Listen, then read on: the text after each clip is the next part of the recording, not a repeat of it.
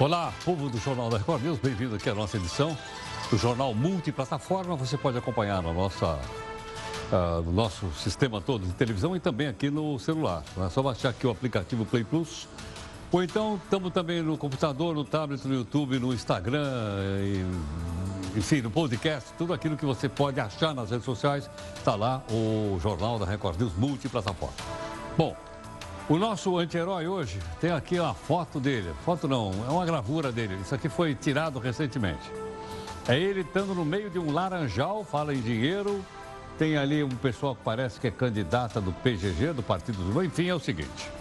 O Faísca aqui, que é o anti-herói do Jornal da Record News, avisa ao Distrito Público que agora ele virou empresário. Olha aí. Como assim? É que ele vai entrar no setor de produção de laranjas.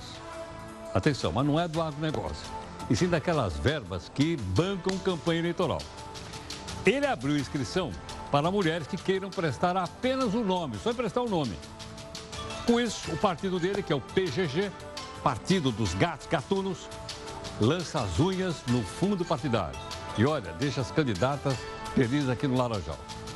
Na sua opinião, como é que a gente impede, se é possível impedir, que o dinheiro dos nossos impostos vá parar no bolso dos vilões da laranja? Se você tiver alguma resposta, manda aqui para mim através das redes sociais aqui da nossa Record News, ok? O nosso portal r7.com está dizendo o seguinte, olha, parece que a coisa está andando. Investigações identificam que óleo venezuelano em praias do Nordeste.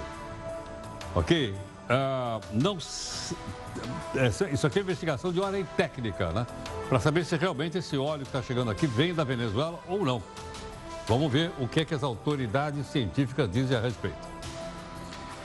Veja também outras notícias para você saber de fato em que país você vive. O Supremo retoma o julgamento do Gedel Vieira Lima. A CPI do BNDES vota o relatório na semana que vem. Dilma e Lula estão citados. O ex-presidente do Senado, Eunício de Oliveira, perde o foro privilegiado e vai responder na Justiça dos Mortais. Manifestantes invadem o parlamento do Equador em protesto contra o aumento do preço da gasolina. Laranjas da CPI. Senadores querem saber quem tirou o suco das laranjas da campanha do ano passado. Você é uma frutinha? O presidente da Caixa quer manter o monopólio dos depósitos do Fundo de Garantia, programas sociais em riscos, entre eles o Minha Casa Minha Vida. E também tem o faturamento. A Caixa fatura 5 bi com o Fundo de Garantia. O MEC está avaliando se libera ou não o curso de Direito à distância. Na sua opinião, esses cursos à distância são eficientes? Funcionam ou não funcionam? Mande aqui sua opinião para mim através das mídias sociais da nossa Record News ou o meu Zap Zap, que é o 11 São Paulo. Anota aí, 942-128-782. A gaveta do Jornal da Record News. Mais um dia de poluição de petróleo nas praias do Nordeste. E até agora, ninguém sabe de onde veio o óleo. Seria de Marte? O Tribunal de Contas da União põe um breque na campanha em favor do pacote anticrime do ministro Moro. O ex-senador Hernandes Amorim alerta garimpeiros ilegais que vai ocorrer uma fiscalização do IBAMA. O preço do seguro de carro, ele varia até 230%, dependendo da região do país. O mais caro é o do Rio de Janeiro. E por quê? Nosso convidado explica. Uma novidade presos fazem bico, trabalham na casa do secretário de Justiça de Roraima. O secretário alega que é para combater o desemprego e sociabilizar o preso. A crise se aprofunda no Equador e o governo é obrigado a transferir a sede para evitar novas manifestações. Qual é o motivo? Você vai ver. Veja aí a nossa imagem do dia. É a festa de aniversário do cachorrinho.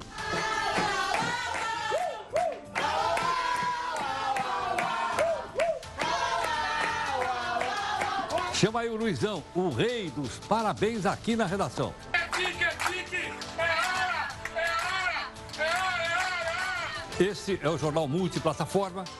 está nos canais abertos da Record News e também em todas as plataformas digitais. Através delas, você pode participar das lives e pode também nos cobrar busca de isenção e busca de interesse público.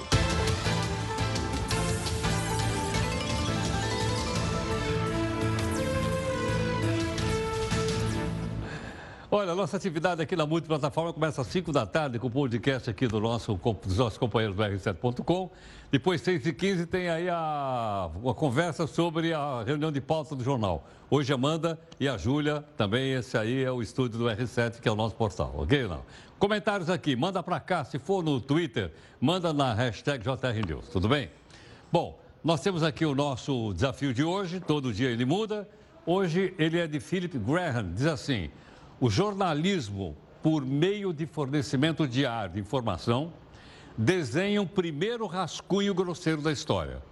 Então, é um rascunho grosseiro da história. O jornalismo não se confunde com a história, mas ele dá uma contribuição importante, segundo o Philip Graham, citado então aqui no nosso desafio de hoje.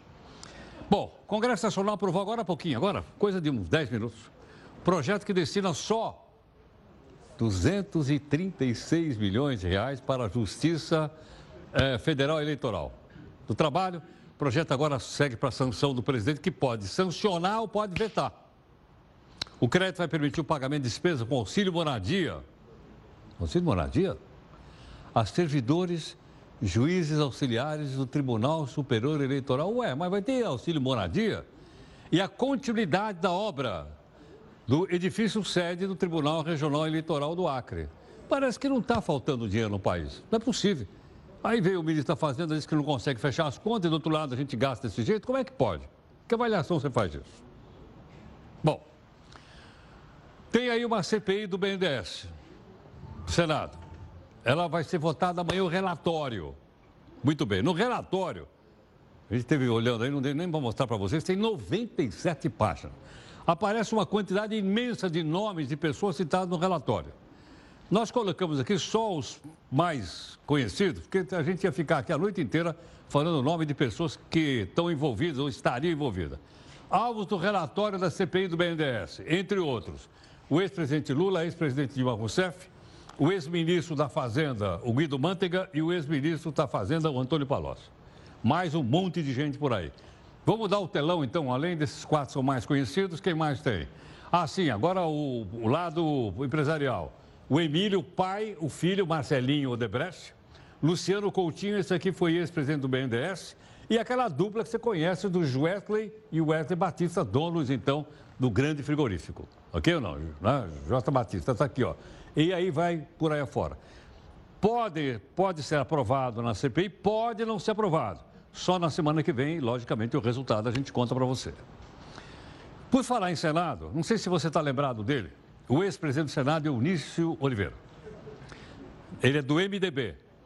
Agora o homem vai experimentar a justiça dos mortais. Ah.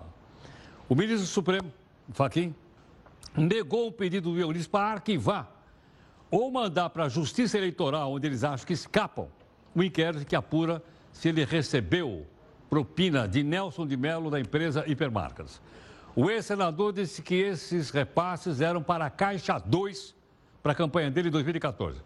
Já a Procuradoria-Geral afirma que é corrupção pura e simples. O caso agora vai para a primeira instância da Justiça Federal em Brasília. É, vamos ver o que é que vai dar aí para a gente acompanhar. Bom, vamos falar um pouco agora a respeito do seu bolso. Né? Você que tem carro para trabalhar, para passear, para, enfim, para uma série de atividades. É que o valor cobrado pelo seguro do automóvel pode variar em até 231%. Veja bem, 231%. Mas por que, que varia tanto? Nós convidamos aqui, gentilmente está aqui, o advogado, doutor Brás Rubildo Fernandes, que é diretor do SINCOR, do Sindicato dos Corredores, gentilmente está aqui conosco. Brás, muito obrigado pela gentileza. Bem-vindo aqui no Jornal Brás. Muito obrigado. Brás, eu posso contar com você aqui no telão para ele claro. Então, faz favor, vamos dar uma chegadinha aqui, né? Acho que fica mais lá, a gente dança um pouco para lá, um dança para cá. Você fica aqui, ó. A gente vai botar aqui no telão e aí a gente então mostra lá. Vamos mostrar então a variação. Então eu gostaria que você comentasse o seguinte, olha. Aqui tem algumas comparações para você explicar para a gente. O valor médio. Então, primeira pergunta. por que, que a cidade do Rio de Janeiro é o mais caro valor de seguro para carro no Brasil? Heródoto, é, essa diferença de preço se dá basicamente pela quantidade de sinistro que existe no Rio de Janeiro com relação às outras cidades. Desculpa, o que, que é sinistro aí? Sinistro é o veículo que é roubado ou dá uma perda total, por exemplo, em decorrência de uma colisão. Isso é uma perda total. O sinistro, qualquer ocorrência com um seguro que exige uma indenização da seguradora, é um sinistro. Pode Sim. ser uma colisão, pode ser um roubo, pode ser um incêndio, mas essa diferença se prende basicamente a quantidade de roubo de veículos. Principalmente? Principalmente. Então, Sim. a violência no Rio, que é conhecida de todos, leva a um grande número de furto de veículos. Basicamente e principalmente, esta é a grande diferença de preço, por exemplo, tá. entre o Rio de Janeiro e João Pessoa. Dá, dá, dá quase 50%, Quase não? 50%. Deve-se ah. roubar o dobro de veículos no Rio do que em João Pessoa. Ah, tá. Entendi. Entendeu? Uh, no mesmo estado, por exemplo, no mesmo Rio de Janeiro, você vai pegar cidades do interior do Rio que talvez seja bem mais barato, porque o índice de roubo, de furto, é menor do que na capital, é menor do que no Rio de Janeiro. Bom, a segunda cidade mais cara que eu estou vendo aqui, quase 4 mil reais, é São Paulo. Pelo mesmo é, motivo da violência urbana, do furto de veículos, da quantidade de furto. Isso até tem diminuído nos últimos anos. Tem estatísticas e as seguradoras, a maior seguradora do, do, do Brasil de, de, automóvel, inclusive, disse que 12 meses atrás roubaram 300 veículos e esse ano, nos últimos 12, 260, 270. Houve uma queda. Houve uma queda? Aqui. Né, aqui, aqui. Tá. Mas mesmo assim, a diferença de uma cidade para outra, de uma capital para outra, é muito grande. Agora, quando ocorre um, vamos dizer, um roubo como esse, o que a seguradora faz? Ela paga a pessoa? Como é que é. eu tenho que ir lá na seguradora você faz para um... receber então o meu seguro. É, primeiro você é, abre faz o um boletim de ocorrência, comunica às, às, autoridades policiais que o seu bem foi furtado, que o seu bem foi roubado. É, aí encaminha esse boletim de ocorrência e comunica imediatamente o fato também à seguradora, porque a seguradora também tem um sistema de rastreamento que pode localizar esse veículo muitas vezes até antes da polícia. Então tem que comunicar a polícia e a seguradora. É, passado alguns dias, dois, três dias, depende da seguradora, ela manda para você a lista dos documentos que você precisa apresentar para ser indenizado. Que é o DUT, que é o IPVA dos três últimos anos, o boletim de ocorrência e assim por diante. Apresentando a documentação, ela indeniza o segurado, ela indeniza o proprietário do veículo furtado. Agora, pagando esse é prêmio que chama ou não? Prêmio, prêmio. Pagando o prêmio, que é o valor Prêmio que é o que você recebe, mas aqui você que é, Pagando o prêmio. Eu vou receber o 100% do valor do carro ou não? Você recebe, depende da sua apólice, mas geralmente mais quase 100%, 99% é segurado 100% da tabela FIP. Tá, depende do quanto eu segurei, é De quanto você segurou. Tá. Tem veículo que você pode segurar tá. 95%, outros a seguradora tá. aceita menos de 100, porque o veículo tem a depreciação maior. Tá. Mas você recebe o que está na sua apólice. 90% ou mais é a tabela FIP 100%, um valor que geralmente é acima do valor médio de mercado. Agora, é, como é que a seguradora sabe que eu não estou mentindo? Que eu posso chegar lá e dizer, não, olha, realmente, então, roubaram meu carro, fui na delegacia, etc. Né? E eu estou com o carro escondido lá na minha garagem. É Infelizmente, é isso existe muito. Existe? A fraude no Brasil é muito grande. Ah. Até por isso, é, essa é uma das razões que o seguro custa caro. Porque Também por causa disso? É. É, porque. Tem fraude? Se, lógico, tem sim, como em todo setor, mas o seguro tem também de pessoas que dizem que, que, que o carro foi furtado, foi roubado ah. e, e, vendeu. Hoje não, o desmanche até não tem mais tanto aqui em São Paulo, que tem uma lei do, do governo do Geraldo Alckmin que, que mudou isso. Mudou um pouco isso. Mas existe sim a fraude de pessoas ou esconderem ou ou venderem num outro ou mandar local, para o Paraguai, Paraguai sei lá, se manda, se e fazer um boletim de ocorrência. Ah. Muitas vezes descobre, as seguradoras têm investigado isso e têm pego. Então eu não aconselho ninguém a fazer isso. Claro, sem dúvida. Né? Porque claro. realmente é um risco muito grande, mas infelizmente existe. E isso é um dos fatores também que encarece. Agora, te perguntar outra coisa. Nós temos outro número para mostrar aqui? Não, é esse aqui, né? Ok. Deixa eu te perguntar uma coisa, Brás. Agora, o preço do seguro também depende do meu currículo. Lógico. Eu sou barbeiro. Eu chegar lá e falar, meu nome é barbeiro, o cara vai dizer, seu seguro é 10 mil reais. Você de cara, você já vai pagar uns 30% a mais. Só com esse nome eu já estou pagando nome mais você caro. já vai pagar mais caro, já tem um agravante. Mas existe sim. Ah. Por exemplo, você pega uma pessoa de 40 anos e um garoto de 18 anos que acabou de tirar a carta. É evidente que ele vai pagar mais caro. Às vezes a mãe e o pai falam, não, mas meu filho é ótimo, ele, ele dirige Não, todos bem. os filhos são Toda- ótimos. Todo pai e mãe acha isso. E às vezes até é mesmo. Mas o risco de um garoto é maior. Por quê? Porque ele não tem a experiência que uma pessoa mais velha tem, que o pai dele tem. Ele pode até ter mais reflexo, mas não Claro, tem experiência. lógico. Ele pode deixar um carro à noi- de manhã na faculdade, na rua, à tarde ele vai num cursinho, à noite ele vai numa balada, chega de madrugada, você não sabe onde deixa- eles deixam o carro. Então, as seguradoras têm estatística de sinistralidade, estatística de roubo com as faixas etárias. E por isso que o jovem paga mais do que a pessoa O mais jovem idosa. paga mais do que a pessoa mais idosa? Paga mais, Ah. paga mais. É, tem seguradoras, inclusive, que oferecem cursos para esses jovens, para se reciclar, para se aperfeiçoar, mas de um modo geral, paga mais sim. Da mesma forma que o homem costuma pagar mais do que a mulher. Homem paga mais que a mulher? É, geralmente tem uma estatística das seguradoras, das pesquisas, Ah. que dizem que o homem dirige pior, Pior do que as mulheres. mulheres. Então, geralmente as mulheres pagam um pouco menos do que os homens. Entendo. A gente pode até não concordar, mas é, é isso mesmo, é a realidade. Essa é a realidade. É. Vou te perguntar, e a ficha corrida do cidadão? Ele nunca se envolveu em acidente. Também influi no preço do seguro Existe uma bonificação, sim. Por exemplo, você tem um seguro de automóvel Ah. e tem uma bonificação que vai aumentando. Então, você tem bônus de classe 1, que é um primeiro ano sem sinistro, 2, o segundo, e vai até a classe 10. Então, na medida que você vai aumentando os anos, renovando o seu seguro sem sinistro, o seu bônus, o seu desconto aumenta. É maior, É maior. entendo. Agora, isso aqui vale só para carro ou vale para qualquer tipo de veículo? Ou o preço é diferente? Por exemplo, suponha que eu tivesse uma, um furgão né, e eu faça, por exemplo, transporte escolar. Varia também o preço de acordo com a, com a ocupação que você dá ao veículo. Se você é um veículo que você usa para passeio, é uma coisa. Se você usa ele profissionalmente, você é um engenheiro que visita obras, Sei. tem um agravante.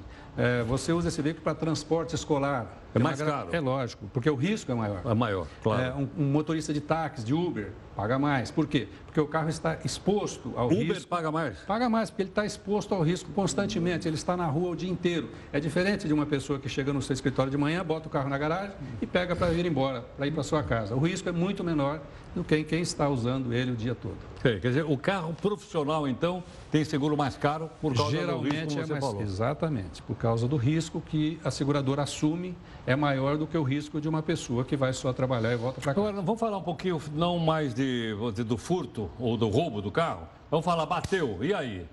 Eu tenho que levar o carro naquela oficina que a seguradora mandou e fica lá no, no, né, no caixa prego? você pode escolher a sua oficina.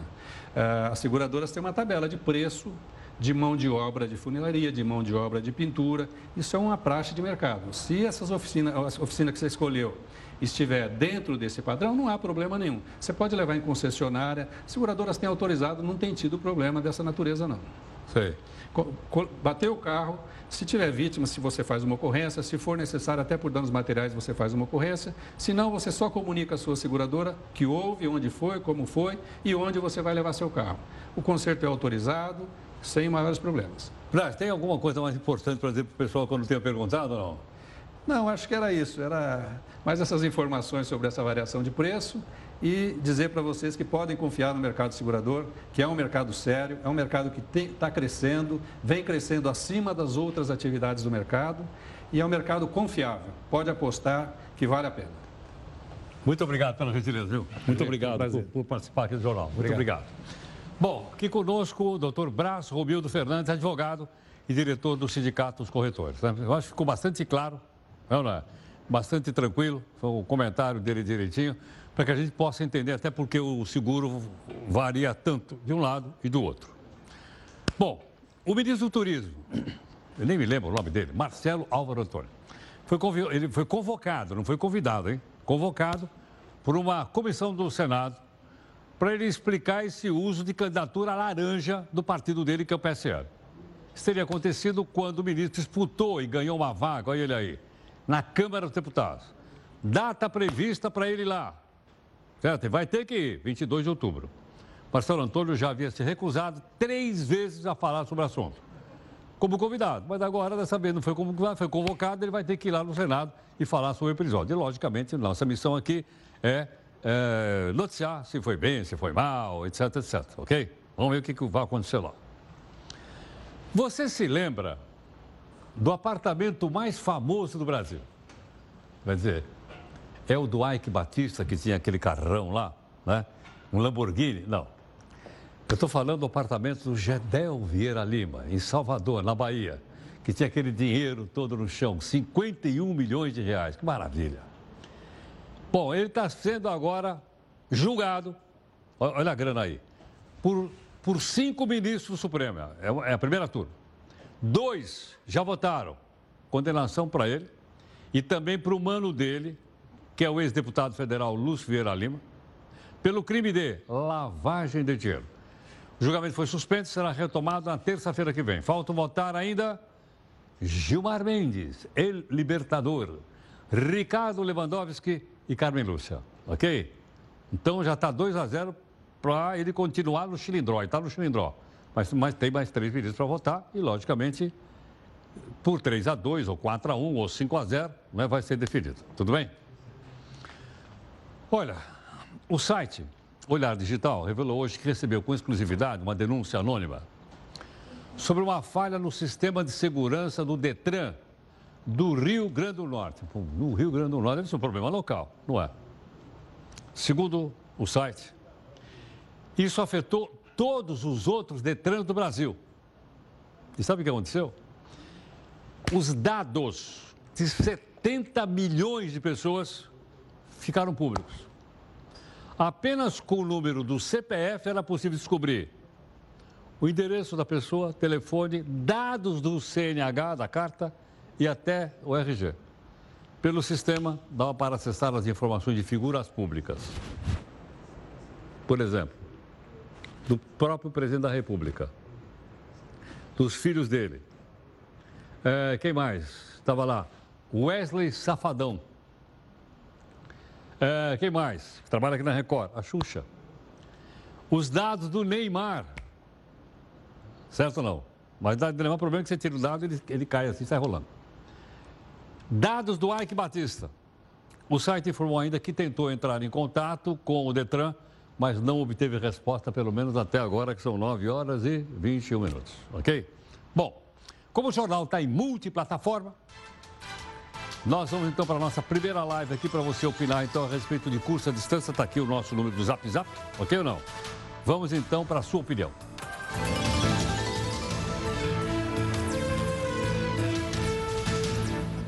Perfeito.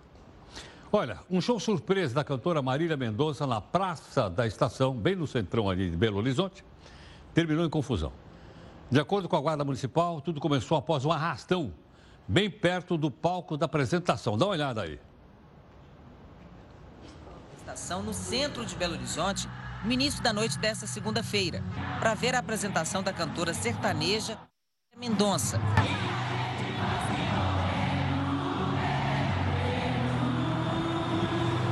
O evento gratuito reuniu mais de 100 mil pessoas, segundo os organizadores. E no meio da festa houve muita confusão e correria. Um arrastão! Acaba de começar o arrastão aqui no centro, todo mundo correndo, maior confusão aqui. Um rapaz resolveu acompanhar o show pendurado em um semáforo. Ele canta, dança, se exibe para a plateia.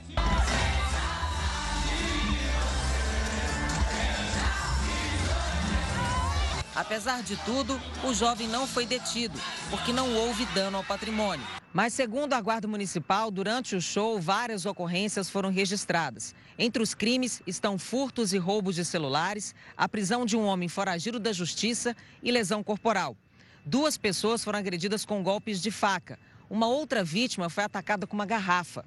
Um suspeito foi detido. Depois da festa, o que sobrou foi trabalho para o pessoal da limpeza.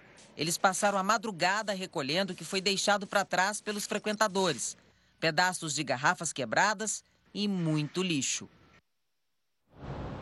Aquela pergunta que não quer calar. Quem que organizou esse show? Tomaram nenhuma, nenhuma precaução, nada? Viu a quantidade de gente que tinha nessa praça? Uma coisa inacreditável. Mais uma razão, então, para que as pessoas, para os organizadores tomarem cuidado aí com as pessoas. Né? Você viu aquele cidadão pendurado lá no, no farol, no semáforo?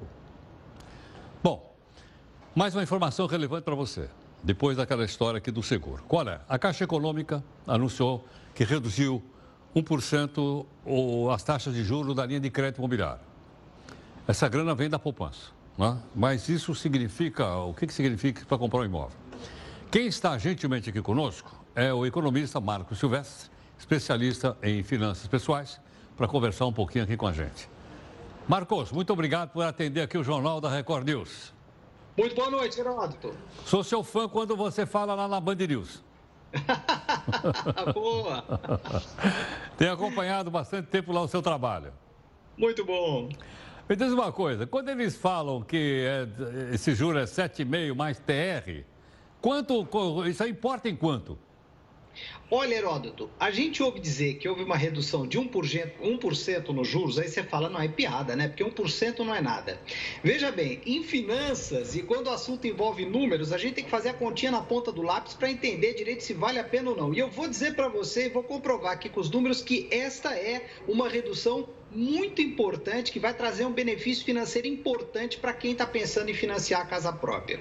O que, que acontece? Essa é uma taxa anual. A taxa anual estava, a taxa mínima, em 8,5% ao ano. Agora ela está passando para 7,5% ao ano. O que a gente tem que se ligar é na conversão dessa taxa anual para a taxa mensal. 8,5% ao ano dá 0,68% ao mês. 7,5% ao ano dá 0,60% ao mês. Aí você vai falar, nossa, mas aí então, de 0,68% ao mês para 0,60% ao mês, que diferença isso dá, professor? Vamos fazer aqui uma simulação. Vamos supor que a pessoa vai financiar 360 mil reais em 360 meses, tá? Que é para dar uma conta redondinha.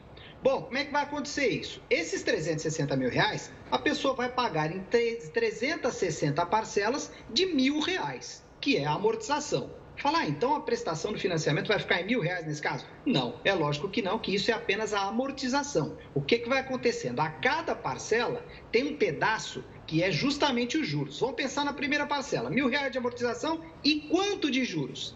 É essa taxa aí, o que era 0,68% antes, e agora é 0,60% com essa queda, que vai ser aplicada sobre o saldo devedor para que a gente chegue justamente na parcela, é, na parte da parcela que é os juros. E o que, que acontece? Com a taxa anterior, numa, num financiamento desse, 360 mil reais por 360 meses, mil reais de amortização, de juro é quanto na parcela? Dava exatamente, Heródoto, 2.456 reais de juros na primeira parcela com a taxa antiga. Com a taxa nova, passa para 2.176 reais, quer dizer, uma economia já na primeira prestação de 280 reais. A parte dos juros da parcela cai em mais de 10% apenas com essa pequena redução na taxa anual, porque é uma pequena redução na taxa anual, mas aplica sobre um montante grande que é o saldo devedor em aberto a cada mês. Então a notícia eu não diria que é boa, eu diria que a notícia é ótima para quem está pensando em financiar a casa própria. Agora, Marcos,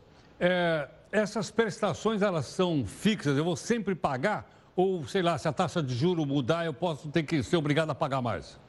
Não, veja bem, quando você fecha o contrato do financiamento imobiliário, aquela taxa que você negociou naquele momento é a taxa que vai valer para o resto do financiamento a menos que você faça uma renegociação com o banco ou até que você faça uma portabilidade. Você vai levar a sua dívida de um banco para outro banco que está fazendo uma taxa menor, porque isso também é possível. Mas se você já tem um contrato fechado, essa mudança agora, por exemplo, ela não te afeta em nada, ela não te prejudica, mas tampouco ela te beneficia. Agora, quem está fazendo um novo contrato pega já a taxa mais baixa e o que, que acontece, Heródoto? Pelo sistema de amortização constante, o tal do saque, em que é feito a quase totalidade dos financiamentos imobiliários, as parcelas elas não só não vão subindo, Heródoto, como elas vão caindo.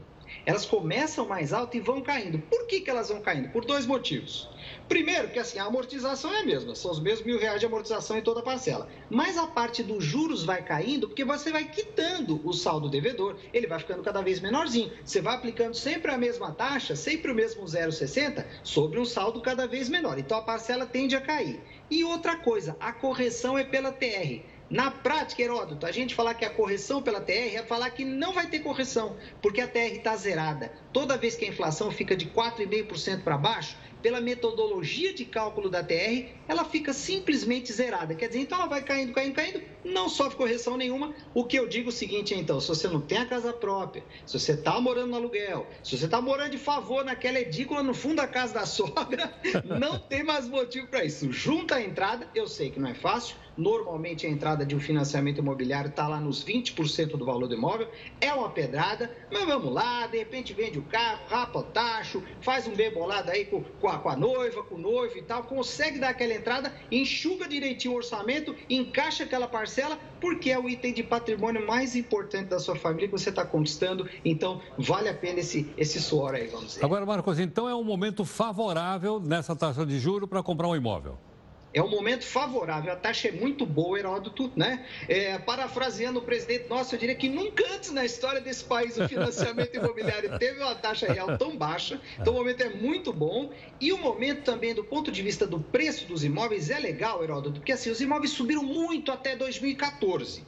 De lá para cá, eles deram uma baixada, e ainda não voltaram a subir. É lógico que o imóvel sempre vai custar caro, mas ainda não voltou a subir tanto, porque nós ainda estamos aí arrastando, uma, de alguma forma, estamos arrastando uma situação econômica difícil e tal, né? Então eu digo, o momento é bom do ponto de vista do preço dos imóveis, né? Que se a economia começa a crescer, você vai ver o mercado imobiliário aquecer. Por enquanto ainda não aconteceu. Então é uma boa hora do ponto de vista do preço dos imóveis e é uma boa hora do ponto de vista do valor da taxa de juros. É sempre um sacrifício. Vamos dizer assim, nesse momento o sacrifício é um pouco menor do que ele já foi ou do que ele pode vir a ser para quem deixar essa decisão para daqui a alguns anos. Marco, vou fazer uma provocação agora. Aí chegou Sim. no final do mês, eu não tinha dinheiro para pagar essa prestação que você acabou de me explicar. Ah. Aí eu entrei no cheque especial para pagar. E aí? Aí, aí, aí, desculpe com perdão da expressão, aí danou-se tudo, viu, Heraldo? Aí danou-se tudo porque você pegou um jurinho bem baixinho no financiamento imobiliário, ah. mas por causa do seu descontrole, aquilo levou para você, levou você a um juro muito alto no cheque especial, no rotativo do cartão de crédito, num empréstimo é, emergencial com o banco. Então, o que a gente sempre recomenda é o seguinte, Heraldo, vamos entrar nesse projeto, mas vamos entrar com o pé no chão. Então, eu digo o seguinte, prepara uma reserva, não é nada fácil, o que eu estou dizendo aqui não é fácil, mas eu digo, é a conquista da casa própria que está em jogo. É o teto que cobre a sua cabeça. Então, prepara uma reserva de pelo menos seis prestações. Você fala, esse dinheirinho é um dinheirinho sagrado, que eu vou deixar numa caderneta de poupança, separada, que eu não mexo para nada, eu deixo só como uma reserva para caso Deu aí uma dor de barriga, um aperto, uma situação de desemprego, quem tem o seu negócio próprio, quem atua por conta própria, um mês, pegou a renda um pouco menor e tal, aí você vai lá e você usa aquela reserva para te ajudar. Ou seja, não começa o financiamento totalmente no zero a zero, totalmente seco, porque aí como você está falando, aí qualquer imprevisto, qualquer aperto vai te gerar problemas ou de você não conseguir pagar a prestação, ou para pagar a prestação ter que apelar para dívidas emergenciais. Aí você sabe como é que é, a bola de neve começa a rolar. E aqui nesse país, a bola de neve, quando ela rola, ela rola numa velocidade, é a gente sabe, bastante elevada por causa das taxas de juros, dos juros da praça, né? Marcos, queria te agradecer. Estou vendo a família toda aí com você. Estão aqui comigo. É. E estou vendo a sua coleção também de cá. Pena que não tem nenhuma Kombi aí, meu. Não tem... Ah, não está aparecendo a Kombi, está na outra prateleira aqui, mas tem as suas Kombis aqui sim, viu, Heródoto? um abraço, obrigado. Grande abraço. Muito obrigado. Bom, o economista Marco Silvestre, especialista em finanças pessoais, o programa dele chama Na Ponta do Lápis. E você viu aí mostrando, portanto, que é um momento favorável para se fazer uma compra como essa. Isso ficou, ficou muito claro. Né?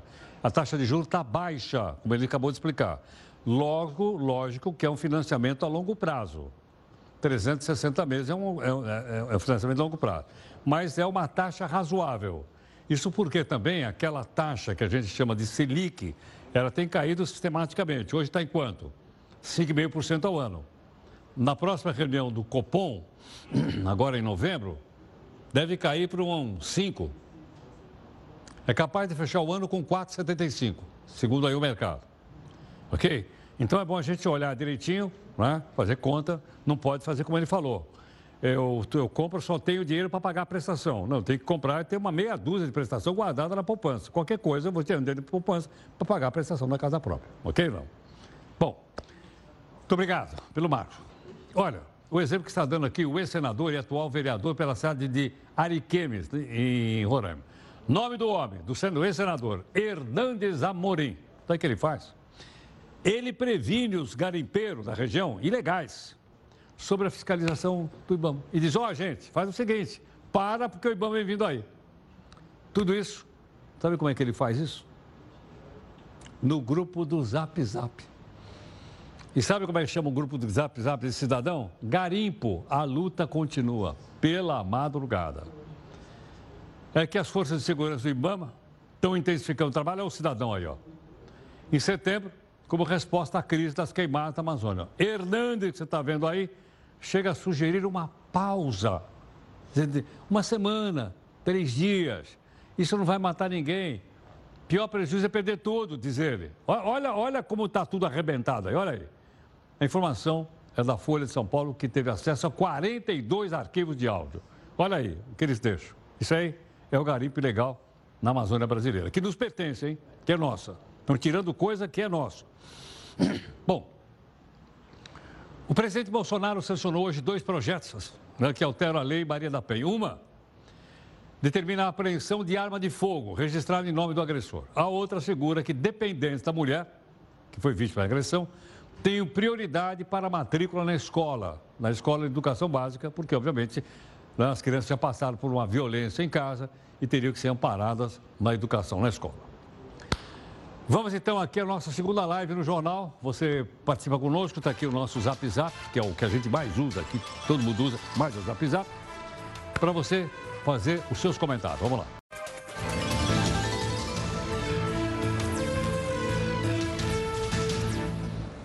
Olha, o país inteiro está de olho nas manchas de petróleo que estão poluindo as praias do país. São mistura de óleos. O óleo tem uma impressão digital. Como assim? Deixa eu explicar rapidamente para você. Quando a gente fala petróleo, a gente acha que é tudo igual. Eu sou leigo. Hoje eu aprendi o seguinte, não é? O petróleo da Venezuela tem uma digital, o petróleo da Arábia Saudita tem outra digital, o petróleo do Brasil tem uma... Essa digital é a sua composição química.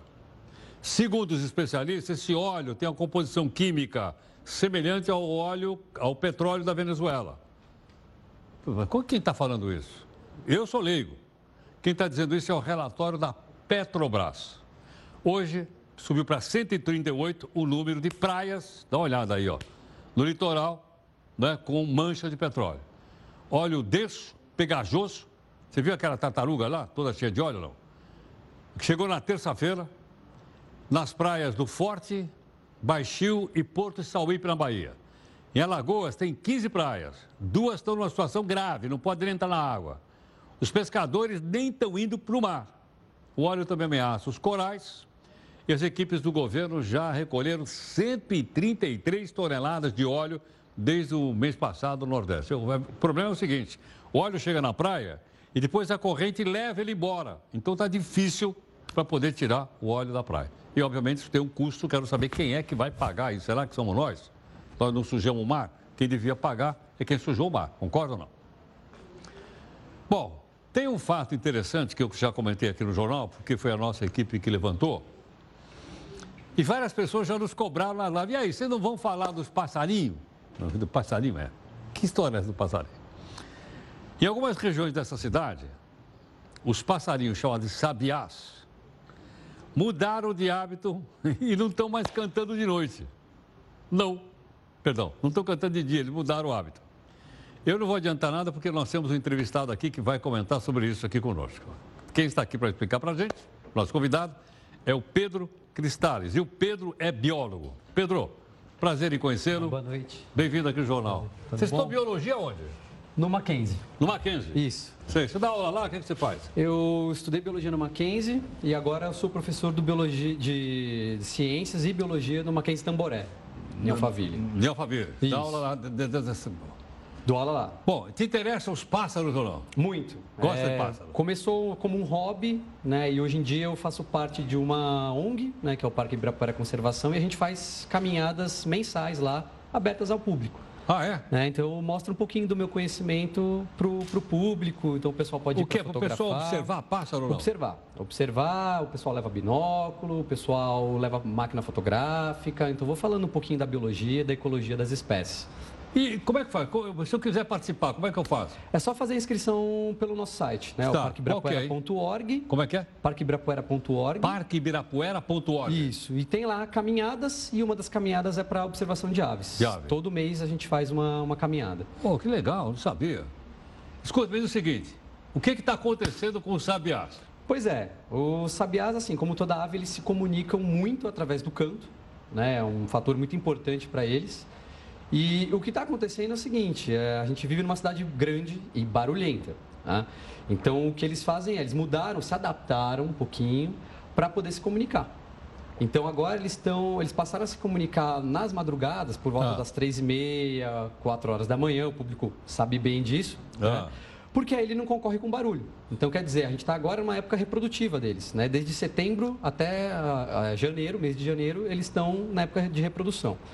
Então, para não concorrer com o barulho das cidades, eles optaram, né, uma estratégia deles, por cantar na madrugada. Então, que é mais silenciosa a cidade. Exatamente. Então, o macho canta para a fêmea, em corte, né, um, e aí... Paquerando ela. Paquerando ela, quando está em silêncio. Então a fêmea consegue ouvir direitinho o canto do macho. Aí ele fêmea... paquera ela e me acorda lá de madrugada. Exa exatamente, pô. exatamente. então essa é a explicação. É. Mas é um canto gostoso, né? Uma coisa maravilhosa. É né? um canto gostoso, é um canto que parece uma flauta. Parece uma flauta? É, tem uma variação muito grande muito grande. Ele tem uma capacidade vocal bem, bem distinta, né? Agora, tem muito tipo de sabiá ou não? Tem. Aqui no Brasil a gente tem mais de 12 espécies de sabiás, né? E esse é um dos sabiás mais comuns, o sabiá laranjeira. Agora, laranjeira. Isso. Ele se adaptou bem na cidade? Se adaptou bem à cidade. Né? Ele na... convive aqui com a fumaceira, sim, tudo sim. isso? Na, em qualquer avenida, grande avenida de São Paulo, você vê ele cruzando, vê ele no chão, vê nas árvores. Então, é um bicho que realmente se adaptou bem. Interessante, né? Como ele se adaptou bem, né? Sim, sim. Periquito também se, se adaptou ou não? Também, a gente tem bastante Outro dia vi aqui pertinho da Record, aqui o um mundo de periquito. Tem, tem periquito, que faz também muito barulho, né? O bem ah. TV, então tem outras aves que também estão por aí, né? Só a gente prestar um pouquinho mais de atenção que a gente enxerga elas. Bom, e o que, que a gente vai fazer? Seria melhor o pessoal colocar um tampão na orelha nessa época ou não? Pois é, não, acho que tem, que tem que aproveitar. Aproveita. Aproveita e... o canto. Aproveita o canto. Abre a né? janela. Aprecia. Ela, levanta lá às três e meia da manhã, fica vendo o, o, sabiá paque, paquerar, sabiá. Pois é, ela. Ah, então, sabiá em tupi significa aquele que reza, justamente em alusão ah, ao canto, a variação sabia. Canto Como é que é em tupi-guarani? Tupi-guarani. Sabiá significa? Aquele que reza. Aquele que reza, aprendi é. mais um. Justamente por isso, né? Pelo, por esse canto. Olha, rapaz, que interessante. Agora, ele é a ave, estou vendo, a gente está mostrando ali um bonitão. Isso. Se perguntar, ela, ele é a ave, vamos dizer assim, representante do Brasil ou não? É, a gente agora, uh, dia 5 de outubro, a gente comemorou o Dia Nacional da Ave. Ah. Né? E por decreto, esse, esse dia 5 de outubro, ele foi um decreto de 68, revogado pelo, pelo Fernando Henrique em 2002. Quando ele revogou, né, em 2002, ele considerou, colocou ali no documento que o sabiá laranjeira era a ave símbolo do, do, Brasil. do, Brasil. e também do estado de São Paulo. Ah, é? É. Bom, quando o poeta escreveu lá, minha terra tem palmeiras, onde canto sabiá, Uhum. era esse sabiá? Provavelmente. Provavelmente porque é, uma, é um dos mais encontrados aqui no Brasil, né? Facilmente encontrado. Sim. Então, se espalha pelo, por todo o território nacional. Tem, é. E, for, e fora também. Fora do Brasil a gente também tem Fora esse do Brasil sabiá. também. Deixa eu perguntar, então, além do sabiá e dos... Pode chamar de periquitos? Pode, Periquito? pode. que mais a gente, numa- andando numa cidade grande como essa, pode observar? A gente consegue observar algumas espécies de rapinante, se a gente prestar bastante atenção, Que que é seja, aves de rapina, né? então alguns gaviões, algumas Gavião? espécies de gaviões, né? É, bastante andorinha, né? a gente consegue ver aqueles bem pequenininhos que ficam em grupo, né? Aqueles são andorinhas. São andorinhas, a gente consegue ver também algumas, alguns, em algum- regiões um pouquinho com um pouco mais de mata, a alma de gato, que é um animal que tem uma cauda um pouquinho mais longa, que passa desapercebido. Chama mas- de alma de alma gato? de gato. Alma de gato. Sei. Sanhaço é um dos que mais a gente vê por aí, ouve também. Sei, Na tem verdade, bastante na cidade, né? Tem, muito, muito, muito. E assim, a gente mais ouve o sanhaço do que vê, mas se você prestar atenção, você acaba enxergando. É um meio, ele é cinza, um pouco cinza, azul, pequenininho, mas você encontra bastante, com ba- bastante quantidade. Sei. Tem alguma, algum raro ou não na cidade? Olha, assim, a gente recebe alguns, uh, algumas aves de rapina interessantes em algumas épocas do ano, né? Então, o falcão peregrino, às vezes, ele migra para cá. Falcão peregrino. É, ele vem... Como é que chamava aquele senhor que estudava ave mesmo? Dalgas Frisch. Isso. Conhece? Isso, ele ajudou, na verdade... Já ouviu falar dele? Sim, tá, ele ajudou... Eu conheci pessoalmente. Conheceu? Conheci. Que legal. Ele ajudou a, o Fernando Henrique, na verdade, a essa, essa questão de tornar o é. dia 5 né, como. O Dalga Assiste gravou muitos, muitos cantos de ave, né? Sim. Eu tinha um relógio na minha casa uh -huh. que tinha aqueles passarinhos. Sim. E cada vez que via a hora cheia, um passarinho cantava. Ele me deu um relógio desse. Exatamente. Ele tem, ele tem esse relógio, tem os livros dele, são muito interessantes. E parece que os filhos seguem. Aí sim, sim. Continuam mexendo Seguiram, com os passarinhos. É. Muito interessante. É um dos pais ele, da, da Ele gravou o Irapuru ou não? Gravou. Gravou. Gravou o canto. É o mais raro? É um dos bichos, assim, que os passarinheiros, né, que a gente chama, gost... a grande maioria gostaria de, de ver. Né? Entendo. E ouvir. Pedro, e esse negócio de gaiola? Olha, eu acho que assim, gaiola não precisa. Mesmo numa cidade como São Paulo, que tem muito prédio, etc., não precisa de gaiola. Se você quiser ver aves, você vai em qualquer parque, né? ou planta no quintal da sua casa, Pode árvores. ter passarinho na gaiola? Olha, assim, o pessoal vende, né? Tem alguns lugares que tem autorização e tudo mais, mas assim, é, você, é questão de você pensar, ele vale muito mais você solto. ver um animal claro, solto não, claro, na natureza claro. do que um bichinho ali na gaiola. Né? Triste, claro. né? Então, não, assim... Aí fala, não, esse passarinho aqui é de gaiola, se ele sair, ele morre. É, é para furar Então, aí é tá, não compre. Né? Então, antes Mas não de... compre, não, tá, compre. não compre. Não compre. Vá a parques, incentive caminhadas, vai, vai viajar para ver. Né? Então, quer dizer, é questão de, de cultural mesmo. é você, em vez de ter o bichinho tranca, trancafiado ali, você vai né, passear e vai dar, ver o bicho ao vivo, que é muito mais emocionante para quem gosta. Pedro, obrigado pela aula dos muito passarinhos. Obrigado, aí. obrigado. Muito grato, muito obrigado, viu? Bom trabalho. Então, para ir lá é parqueibirapuera.org Tá. E aí só fazer Me inscrevo inscrição, lá. isso. E posso fazer o passeio lá? Pode fazer o passeio. Você vai explicando tudo direitinho. Exatamente. Obrigado. Tá Obrigado. Muito grato.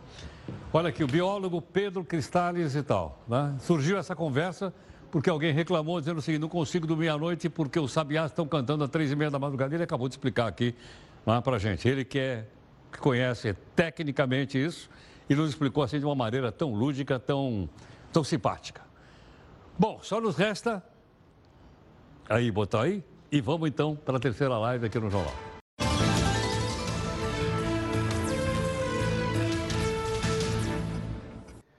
Olha, o Equador entrou hoje no sexto dia de protestos. Manifestantes invadiram o prédio da Assembleia Nacional ao Congresso, em Quito, que é a capital. Olha aí a confusão. A polícia tirou bomba de efeito moral. Horas depois, o presidente, que se chama Lenin Moreno, decretou toque de recolher noturno em áreas próximas a prédios públicos.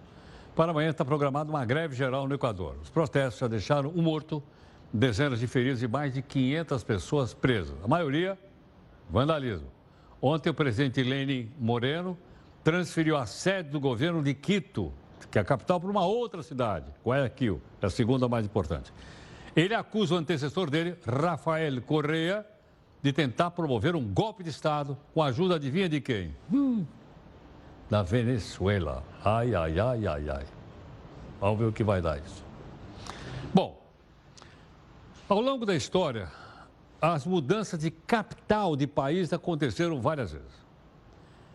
Mudou várias vezes na China, mudou em Roma. Os egípcios, então, mudaram. Certo ou não? Mudava a capital do Egito. Mas alguns países também mudaram capital. O Brasil, por um exemplo. Quantas capitais o Brasil teve? Primeira, Salvador. Segunda, Rio de Janeiro. Terceira, Brasília. Confira aqui no texto do Eufrido Júnior. A capital de um país é muitas vezes caracterizada pela sua história. Conta ainda com a população alta, um nível elevado de influência política e uma economia forte. As capitais também são conhecidas por abrigar a sede do governo. Em todo o mundo, muitos países mudaram as capitais de uma cidade para outra. Cada nação escolhe uma razão para fazer isso. Um exemplo é a capital do Brasil, transferida do Rio de Janeiro para Brasília em 1960. A mudança foi negada por décadas, porque o Rio de Janeiro estava superlotado e distante do restante do país. Para incentivar essa mudança, o estabelecimento de Brasília como a nova capital começou quatro anos antes, isso em 1956. Assim, Brasília experimentou um crescimento muito rápido, tornando a mudança um sucesso que inspirou outros países a alterar a localização de suas capitais. Na Nigéria, Lagos era a capital. Embora fosse a cidade mais populosa, não era o lugar ideal para o governo nigeriano. Era uma cidade lotada, quente e politicamente dividida. As autoridades nigerianas começaram a fazer planos para estabelecer uma nova capital em Abuja, a 800 quilômetros de Lagos. Dessa forma, a capital da Nigéria foi transferida em 1980, mas algumas funções políticas permaneceram em Lagos. Durante o século XIX, a Austrália era composta por duas grandes cidades, Melbourne e Sydney. Elas disputavam para ser a capital do país e nenhuma delas desistiria. Para manter a paz, o governo australiano optou por estabelecer uma nova capital. Após várias pesquisas, um pedaço de terra chamado Canberra se tornou a nova capital da Austrália, em 1913. E o que mais chama a atenção é que Canberra não é uma cidade costeira. Outro exemplo é a capital dos Estados Unidos. Durante e após a Revolução Americana, o Congresso realizou reuniões em oito cidades diferentes, incluindo Nova York, Baltimore e Filadélfia. A Constituição dos Estados Unidos destacou a construção de uma nova capital e um distrito federal separado. Foi aí que o ex-presidente George Washington selecionou um novo local.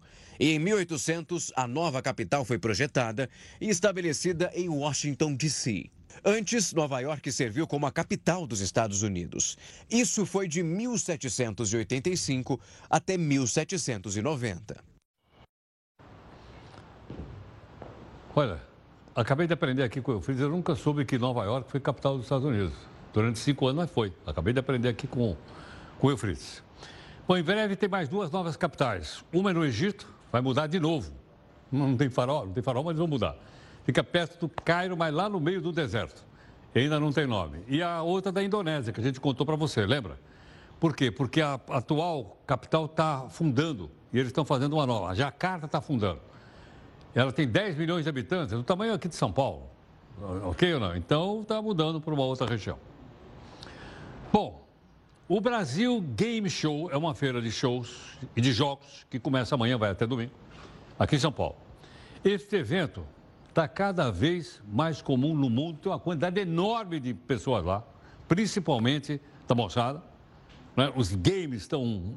É, é um negócio extraordinariamente grande, como você vê aqui no texto da Jéssica Veloso. Os games conquistaram o mercado que aquece a economia. Eles estão ó, sempre em alta.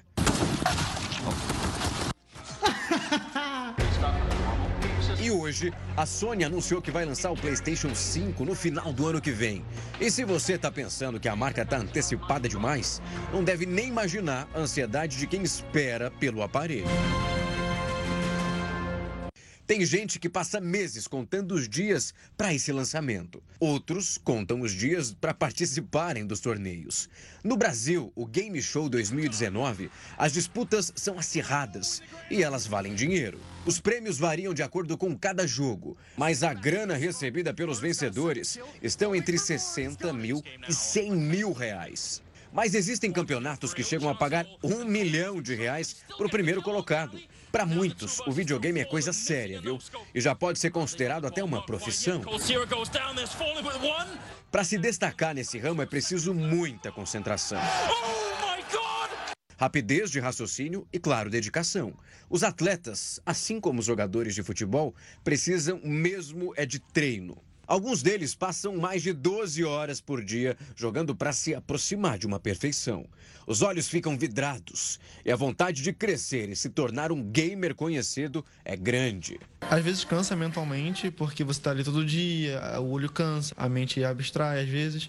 Só que a partir do momento você consegue se adaptar a isso. E os treinos ficam melhores, os treinos ficam mais, mais variáveis, você consegue atribuir mais as coisas que você precisa dentro do jogo. Esse mercado atrai muita gente. Só aqui no Brasil existem aproximadamente 76 milhões de jogadores. Os eventos para esse público custam caro, viu? Uma única entrada para acompanhar apenas um dia de evento sai por 250 reais. O pacote mais caro do camarote pode chegar a 1.700 reais. Além dos campeonatos, os eventos contam com novidades e também as tendências. São jogos interativos como Counter-Strike, bastante acelerados, como é o caso do League of Legends. E tem até youtubers que ensinam os internautas a jogar. O melhor é que eles ganham dinheiro ainda fazendo isso. E quem joga e quer desbravar o mercado pode continuar bem feliz. Só no ano passado, as competições de videogame movimentaram 6 bilhões de reais aqui no país. O Brasil já é o 13º maior mercado de games do mundo todo e o maior da América Latina. Agora sim vai rolando a entrada, vem mais molotov no fundo do bombe, pode ser para acabar. Tudo isso por causa do hobby que virou um ganha-pão de muitos brasileiros. A expectativa é que o mercado alce voos e fique ainda mais lucrativo nos próximos anos.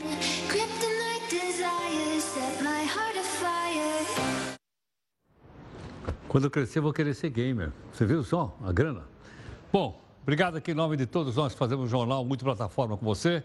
O nosso encerramento hoje é uma homenagem ao povo nordestino e também ao passarinho que a gente falou agora há pouquinho, ligando uma coisa a outra. A gente tem aqui o Asa Branca. Eu perguntei